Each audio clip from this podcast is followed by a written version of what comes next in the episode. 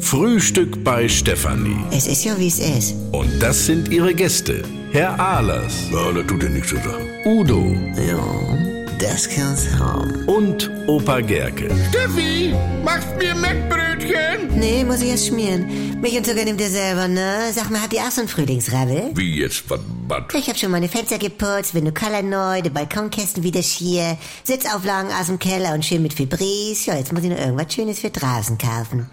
Ja, was können wir mal kaufen? Ach, was weiß ich, so eine, so eine Schnecke, aber als Blumentopf zum Beispiel. Ja, nee. Kröte ginge auch. Nee, ja, äh... Süß. Aber anders. Also im Baumarkt habe ich so eine solarbetriebene Leuchtamphore gesehen. Die ist aus Dekogründe an eine Stelle kaputt. Ja. Da kannst du was reinpflanzen und wo so vorne so eine Öffnung ist, da steckt so eine Taschenlampe drin. Antik und alles mit Solar. Also so mehr. Puh, wenn das für euch Frühling ist, muss jeder selber wissen. Ja. Für mich ist Frühling, Ja. wenn die Geräuschbelästigung spürbar zunimmt. Die Fakten sind erstens Kinderlärm, zweitens unnötiges Gequakel auf den Balkone und drittens verstärktes Vögelgeschrei. Es stimmt, die Leute lassen jetzt nachts wieder die Fenster auf, ne?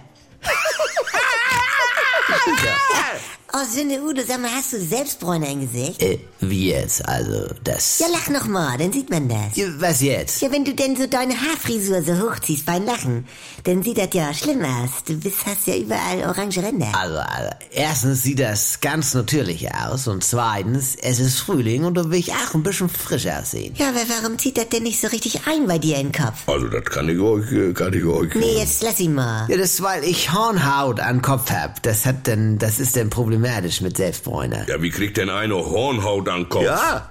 Er macht viel Kopfarbeit. Ja, nee, das ist gar nicht witzig. Das ist erblich bedingt.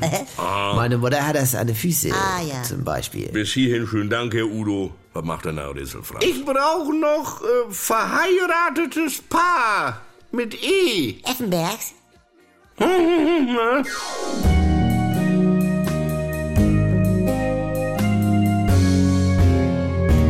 Ja, so nun warte mal. Äh, der feine Herr Altenburg, das ist auch nicht nur ein guter Mensch. Und da macht er jetzt einen Podcast aus.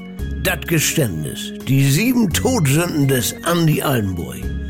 Jetzt überall in der ARD, Audiothek und in der NR2-App.